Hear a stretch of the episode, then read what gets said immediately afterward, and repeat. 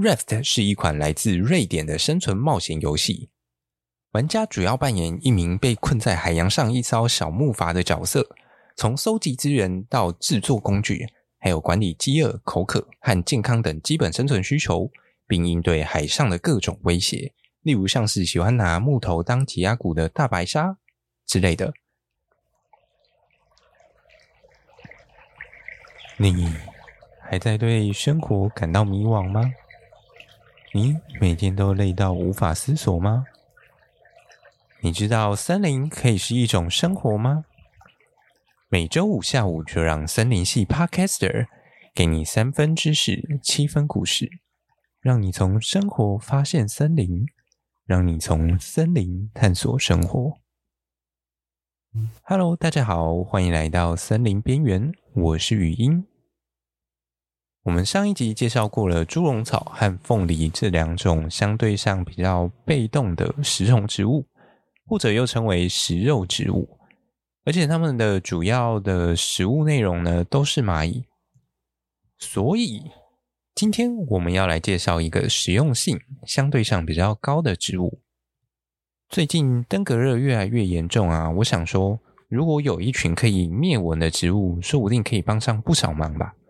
而且还相对于化学药剂，这其实也算是一种生物防治的方式。就让我们一起用生态友善的方式，减少你家长久以来所面对的蚊子袭击吧。在开始之前啊，我们的生活小学堂又来喽。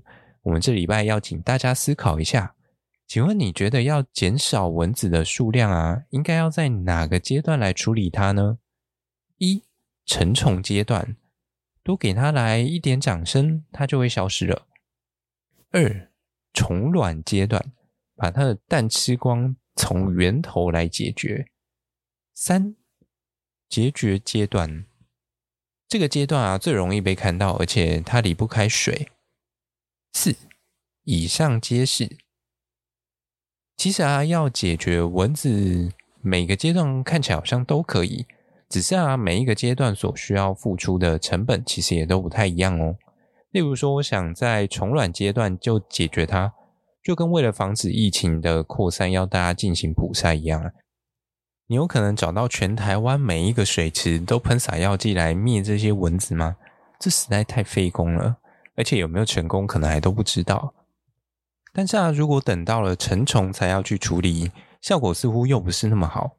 所以，如果可以引诱蚊子到特定的地方产卵，然后集中处理，说不定是一个相对比较有效率的方式。我们今天呢，就要运用食虫植物来提高这个计划的可行性。基于视地适木和生态友善的角度出发，因此当然要从台湾原有的植物来进行发想喽。在台湾分布的这些食虫植物当中啊，目前主要有两类，一类是毛膏菜，就是毛毡苔那一类的。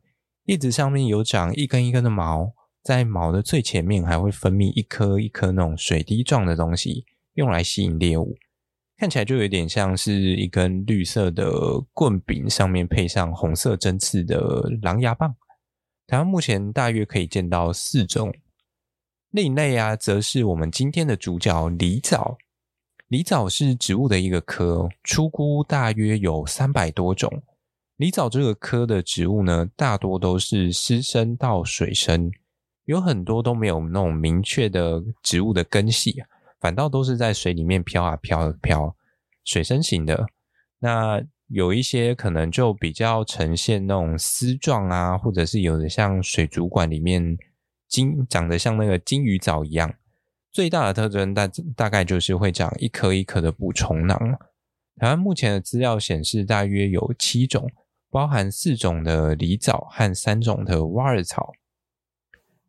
上一集我们说，对于食虫植物啊，有三个是它们被判定为肉食性的关键。第一个是会吸引猎物，在第二个则是会有一个捕捉的系统，再来第三的话，则是有消化的能力。吸引猎物的手法，目前看起来好像几乎都大同小异。不外乎就是靠糖来骗小孩啊，不对，是骗猎物。再来啊，狸藻的捕食系统其实相当的特别，我们通常都称之为捕虫囊，形状大概就长得跟膀胱很像吧，绝对不是因为捕虫囊英文是 bladder，所以长得像膀胱。狸藻啊，原则上都运用这种气囊状的构造来进食。很有趣的是，它会先将它囊状构造当中的水啊先抽掉，然后形成一种接近超真空的状态。当它受到一些机械刺激的时候啊，就会使这个囊泡，就是这个捕虫囊的门弯曲打开，然后允许外面的水啊和一些相关的物质就会直接吸进去这个捕虫囊里面。据说那个速度非常的快。而这个捕虫囊对于狸藻来说是个相当重要的构造，在一些物种当中啊，平均来说可能可以占它的身体构造比重的约四分之一，有的甚至可以到达三分之一，甚至一半都有。说到这个捕虫囊的重要性啊，我认为应该要介绍一下 RAFT IFT 这款游戏，它们之间啊可说是有着异曲同工之妙。欢迎回到我们久违的游戏科普回合，打游戏也能长知识，让你不止成为玩家，更是知识的冒险家。Raft 是一款来自瑞典的生存冒险游戏，玩家主要扮演一名被困在海洋上一艘小木筏的角色，从搜集资源到制作工具，还有管理饥饿、口渴和健康等基本生存需求，并应对海上的各种威胁。例如像是喜欢拿木头当挤压鼓的大白鲨之类的，这样听下来，你是不是以为哦，只要能在水上漂浮，然后还有一点生存元素，我就会说，哎，因此他们之间有很高的相似度吗？怎么可能只有这样子而已？在游戏中啊，玩家需要运用有限的资源和工具，透过捕鱼、收集浮木、塑胶等资源啊，制作各式各样的工具和。建筑来维持自己在海上的生存，其中啊有一项工具就叫做收集网。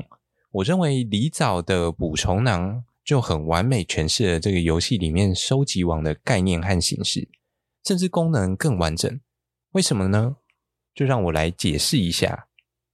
收集网啊，长得就是一副那种麻绳编成的网子，从字面上来理解啊，就是用来取代双手自动化的一个资源收集系统。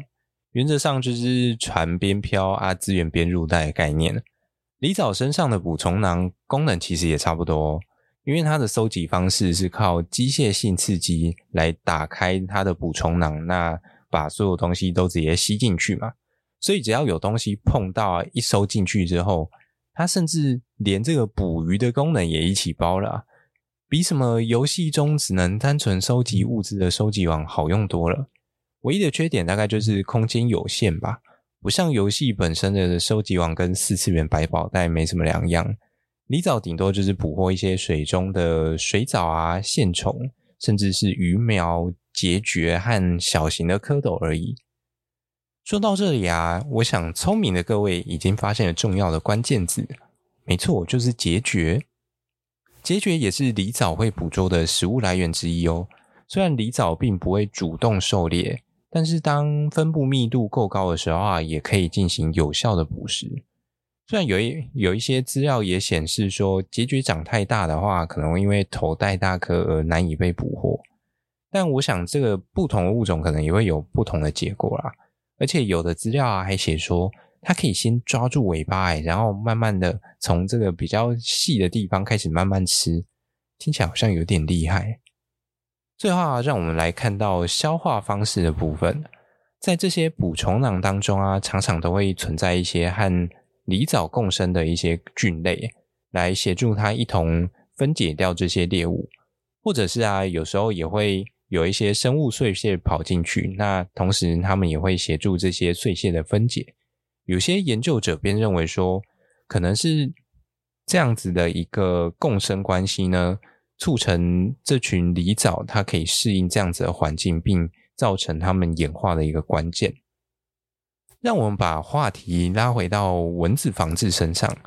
假如大家喜欢饲养这种水生植物啊，或者是摆放一些水缸作为造景的话，我认为狸藻它可能会是一个蛮适合作为除蚊的解方。而且我自己觉得它本身也是蛮可爱的啦。而且啊，只要有阳光，然后记得浇水，通常也都不太会死掉。除蚊跟造景一举两得。总结来说呢，今天介绍了狸藻这群具有捕虫囊的食虫植物。除了简单讲解它特殊的捕虫技术以外啊，也提供大家一个可以友善生态的减少蚊子方案哦。下一集呢，既然讲了这么多会吃肉的植物，那我们就顺便来讲一下会吃肉的真菌吧。想不到吧？更让你想不到的是，其中有几种你可能还很常吃它呢。至于是谁，就让我们下礼拜再见喽。那我们这一期节目就这样啦，拜。